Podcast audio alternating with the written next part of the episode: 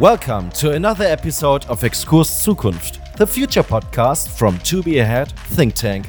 In this episode, our researcher Paul Becke talks with Naveen Jain. He is the founder and CEO of Viome, a company that uses cutting edge technologies to perform molecular analysis on individuals and create specially tailored nutrition plans to reduce or prevent disease altogether. He's also the founder of several disruptive companies, including Moon Express, Blue Dot, Talentwise, Intelius, and Infospace. For now, we wish you good entertainment and some interesting insights in today's episode. The future starts now. First question is a rather broad one about the future. So, the last great evolutionary step of mankind was the invention of tools. What is going to be the next evolutionary step, in your opinion? Yeah, I think that you know the fundamentally this is the biggest revolution you're going to see in terms of the next industrial revolution. The last revolution was all about mass production. How do we get out and serve the 7 billion people in masses? And it was literally about creating these uh, plug and play thing. So everything was standardized, right? You need 10,000 accountants, you need 70,000 people who know how to use lathe machines, you need, you know, 30,000 these people and 40,000 of these people. It didn't matter. There was Teresa or Scott or Paul. They, as long as they were qualified, skilled people, the, everything was fine. And it was all about producing in mass scale, everything in mass scale, right? Now, the next industrial revolution you're going to see will be a completely different, which is going to be all about personalization, all about individualized, right? And I think that is the biggest change. Any company, especially in the packaged goods, whether it is a food company, eh, you know, any company in this world that is not personalizing is going to die. And they only have two choices die a slow death or die a fast death and my recommendation is anybody who has seen a Chinese torture, die a fast death, save yourself a lot of grief because you're going to die.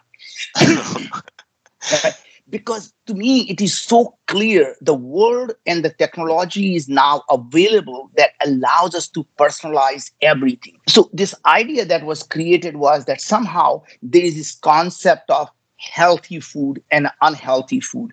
And interestingly you would see every couple of years you know meat is bad for you meat is good for you. Uh, coffee is good for you coffee is bad for you. That you know butter is good for you butter is bad for you. And literally it was constantly struggle of what is good what is bad. And it turns out that it is not the food that is good or bad. It is literally is it good for you individually or bad for you and is it and it's also not for lifetime so it's not oh, based on your genes, you cannot, eh, butter is bad for you. No, no, no, no. Butter may be bad for you today, but a year from now, it may be good for you. Or something that is good for you today, like spinach, may actually turn out to be bad for you a year from now because as your body is changing, as your food processing of your gut microbiome is changing. So your body is a chemical, uh, essentially, series of chemical reactions that are happening. And as your body is changing based on your aging, based on the places you visit, based on where you live, and all the things are constantly changing this chemical factory inside you. And as your chemical factory changing, the things that could have been bad for you can become good for you, or the things that were good for you could become bad for you. To answer your question, the biggest revolution is going to be around personalization. And I, when I say personalization, I don't mean categorization. A lot of the large companies are somehow saying, oh, we personalize. You are a yeah. man, you are a woman, it's personalized now, right? Or you are young, you are old, you're personalized. So, you know, so you can see these, you know, supplements for older people, supplements for younger people. And even like, you know, what surprises me is a lot of the companies in this business are taking advantage of the trend. So I was hearing these guys at Weight Watchers we are all into personalization. We ask you how short you are, how tall you are, you're a man or a woman, you're black or white, and we personalize them for you. Are you really kidding me? He called that a personalization. you know, you know, smoothie for short people, smoothie for tall people. Doesn't make sense that, at all. My point is that also it is the also that second part of it is this uh, voodoo science that is getting into the food. And when I say voodoo science is somehow people are fascinated this idea of genetics that you know one thing everyone has been now watching all the crime show right everyone who has watched any crime show knows your dna is unique to you right if i can make something based on your dna wouldn't that be as individualized as anything else how can you be any more individual than your dna because remember it's your fingerprint no one else has it right what people don't understand is your genes actually have very limited if very little impact on what happens in your body. And let me explain to you why I say that, right? Your genes are like alphabet. It can do a whole bunch of things. The potentially it can create almost anything you want. There are trillions of possibilities. Just to give you an idea, between us and a tree, more than 80% of our DNA is the same between us and a tree. And let's assume we are not a tree. Right? But the point I'm trying to make is that that your genes don't change when you become obese. So, for example, you and I can gain 200 pounds and we can do our DNA still going to be the same. You can become depressed. You can become diabetic. You can have heart disease. You can have autoimmune disease. You can have, you know, you know, Alzheimer, Parkinson, any type of disease you want. Your DNA does not change. And nobody would argue and say, oh, no, no, just keep eating the food. Now you got 200 pounds. Just keep eating the same food you were eating really, I just gained 200 pounds eating that food. Oh, no, just keep doing it. Your DNA is the same. Right? And yeah, intuitively, sense. you and I, doesn't make sense, right? So, what changes is your gene expression. And unless you're measuring the expression of these genes, which is constantly changing, you will never know why your body is no longer actually adapt to what you are eating anymore, right?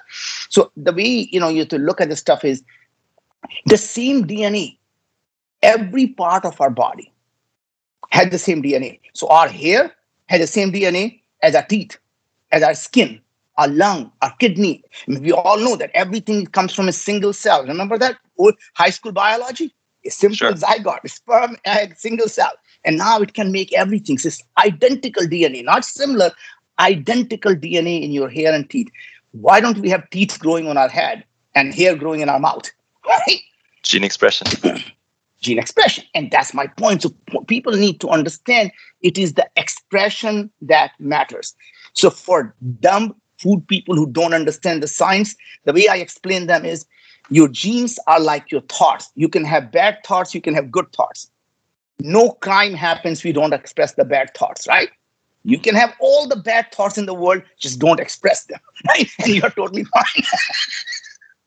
you just, yeah. You talked about um, chronic diseases, and that's something I wanted to ask you about as well. I listened to another interview of you, and you said that our generation will eliminate chronic diseases and suffering. Is that the larger vision of Viome? Yeah, it is. So actually, if you look at the thing we said, Viome, imagine living in a world where illness is optional. So remember what we said we didn't say imagine living in a world where there is no illness. Because if i say that that means i have the power to eliminate chronic diseases. What i'm saying is you have a power not to be sick. That means my job is to give you the information to tell you paul don't eat this food. Eat this food and here's why. Right? Don't take that supplement take this ingredient that is good for you. So don't fall for the thing vitamin c boosts my immunity. Vitamin c may be bad for you. Don't read nad is good for my life longevity because i'm taking nad it may actually harm you and reduce your life because nad increases the mitochondrial biogenesis. And if you have high oxidative stress is going to cause more stress more inflammation if you have high cellular senescence, the last thing you want is a higher mitochondrial biogenesis. So my point is everything is needs to be looked at for each individual. So coming back to it, our really belief is that in the next decade, we as humanity will have a choice as each individual to be sick or not to be sick. That means we would know the underlying mechanism for cancer and we'll be able to actually be able to prevent it and reverse cancer. We'll be able to prevent Alzheimer, dementia, Parkinson's, obesity, diabetes, every chronic disease. We'll be able to prevent it. And if someone has actually gone far, we'll be able to reverse it. Because these are all lifestyle diseases. These are not the diseases we are born with, right? As you mm. probably heard me probably say that you don't wake up in the morning and say, honey, I think I caught diabetes last night. You don't yeah. catch diabetes. Uh, that's something else I wanted to ask you about. You already mentioned it a few times. Uh, what yeah. kind of customers are buying your product nowadays? Why do they come to you? Are they yeah. sick or are they self optimizing or what are they looking for?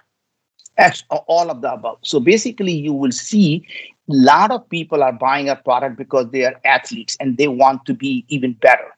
People are buying it because they are biohackers. People are buying it because they're in a quantified self. And there are a whole bunch of people who are buying it because, you know, most of us are suffering from one or the other chronic diseases, right? We have extra 20 pounds we are always carrying. I don't want to get rid of that 20 pounds. We always feel we are sagged with energy. We just don't have enough energy. Right? A lot of people are buying because they, you know, they are feeling down, they stress, depression, anxiety. Anxiety is the big thing. So if you look at, you know, when we ask our customers, what are the biggest group of things that they feel better after they use our product? It's really interesting paul. 97% of our customers say they feel better in three months after they follow our recommendations. And the five big areas are digestive. So this is like bloating and constipation and you know the gas and all that stuff people know.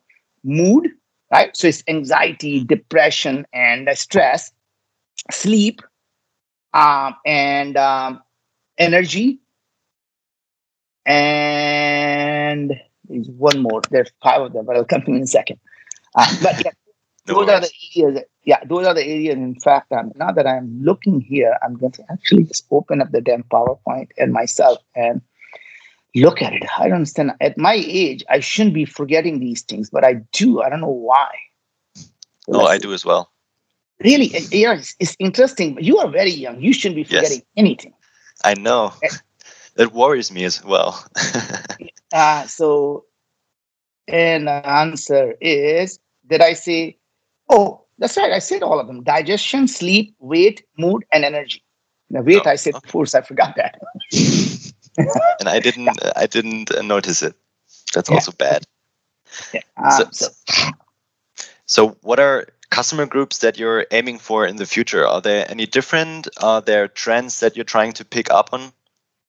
So it's very interesting. Is what we are seeing is, you know, I hate to say that COVID has been a game changer, and the reason I say that COVID, despite all the destruction it did, it has a silver lining. It actually advanced the healthcare. It advanced a lot of the things by at least a decade the idea of the two or three big things happened here.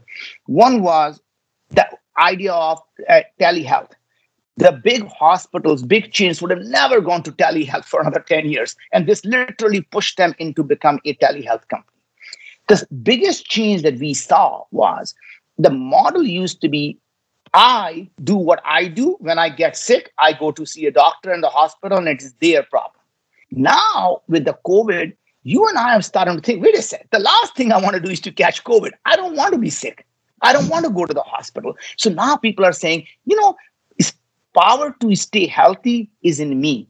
That means I'm going to buy the immune supplements. I'm going to go out and eat healthy. I'm going to go out and work out. And that's the reason you see at home craze of pelotons. Everybody is now going out. You know, we need to work out. We need to stay healthy. So what's really happening is the consumerization of wellness, where people are saying it is my responsibility and I have the power to be healthy.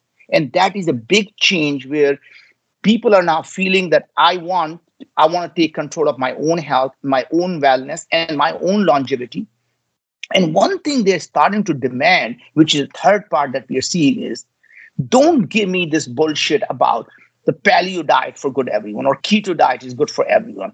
I I know a person who really benefited from keto diet, and I know someone whose body got completely destroyed by keto diet. And we all know those people, right? So don't yeah. tell me general information meat is good for you meat is bad for you this food is good for you this food is bad for me tell me what do i need tell me what is good for me so the idea of precision and personalization not just personalization but also precision of what do I need in what quantity is a big thing that I think we have never seen before, where customers are saying, I don't want to know is curcumin good for me or not. Tell me how much of curcumin is good for me and how uh, if I take more than that, it's bad for me or less than that. Right. So I want to know precisely and personalized what I need. Do you think that this change that happened that you just described is going to be sustainable? Do you think that it will still be here in 10 years or will there be different trends in 10 years from now? Well, I think it is going to be more and more of that because the technologies are now available for us to be able to analyze the human body at a molecular level so we can personalize and precise. Secondly, robotics and 3D printing is allowing the cost of doing the same thing as a mass market to be really the same as personalized. Before people used to say, how do I go do produce you know individual things at the same scale that I was producing large one? Now, interestingly, you know, we launched these personalized supplements, and they literally every capsule is made in the precise doses for each individual.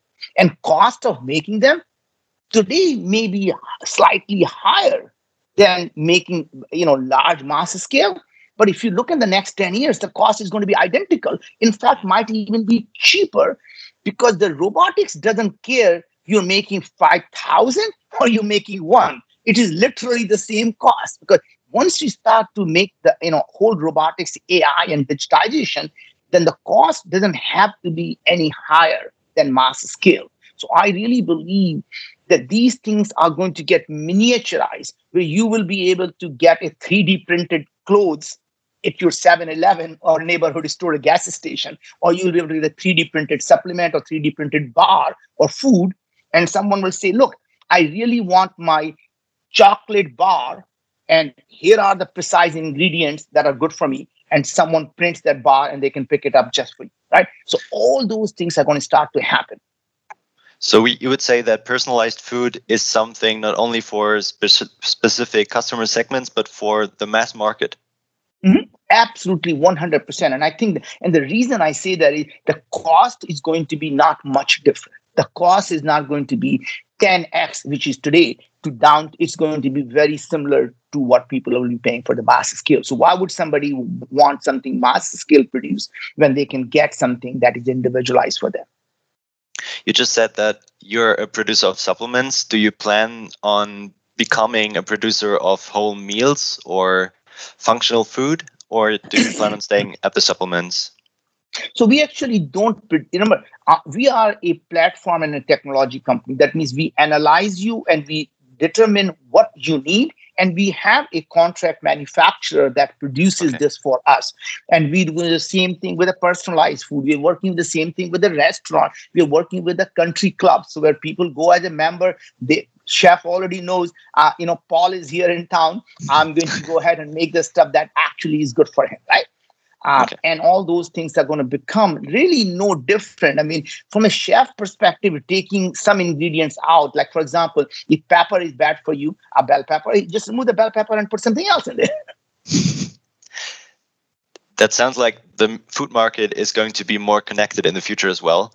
Um, do you think that new players will become important in the next 10 years on the market? And which ones? So, so it's very interesting is that the current players are going to become commoditized, right? And that's literally what happens. And every time when you change the paradigm shift, whenever there is a paradigm shift, you'll notice the same company rarely makes it to the next paradigm. So the companies that were making the mainframe computers never made it to the mini frame. Mini frame computers guys never made it to the PC. PC guys never made it to the cell phones. And you know, so literally, if you start to look at every time there is a massive paradigm shift, the new companies evolve because the old companies like to use the old way of doing things into a new paradigm. So if you notice in the old days, when there were radio and the television came out, what did they do? they had a radio jockey in front of a camera playing the same thing. The literally the content never changed. And guess same thing happened when we moved from TV to the multimedia. They put the same content from TV on a web and say, "Oh, that's a multimedia now." I'm sorry. It's not interactive. Remember, multimedia is about interaction. It's not about one way communication, it is bidirectional communication. So, my point is the food companies will never be able to understand this paradigm shift that is happening. And to do that, there are going to be the new set of companies. It is possible that some large company may say, we're going to create a separate skunk work, or we're going to have a company that's completely outside the corporate structure because corporate structure has too much baggage, there's too much to protect to be able to go out and do something new. Every time we talk to the large players in the marketplace, they say, but we have a billion dollar revenue. How are going? How are we going to deal with that if we go here? I mean, that's literally what happens. The companies are worried about protecting their revenue, and they want to go slowly so they can keep. And what happens when they go slowly? Somebody comes around and completely removes all their revenue. That was today's episode of Exkurs Zukunft, the future podcast from To Be Ahead Think Tank. Thanks for listening. If you want to learn more about us and our work, visit our website or our social media channels. You can find the link in the description. We hope you got some interesting insights and look forward to welcoming you back for the next episode. Have a nice day and see you next time. Your team from Exkurs Zukunft.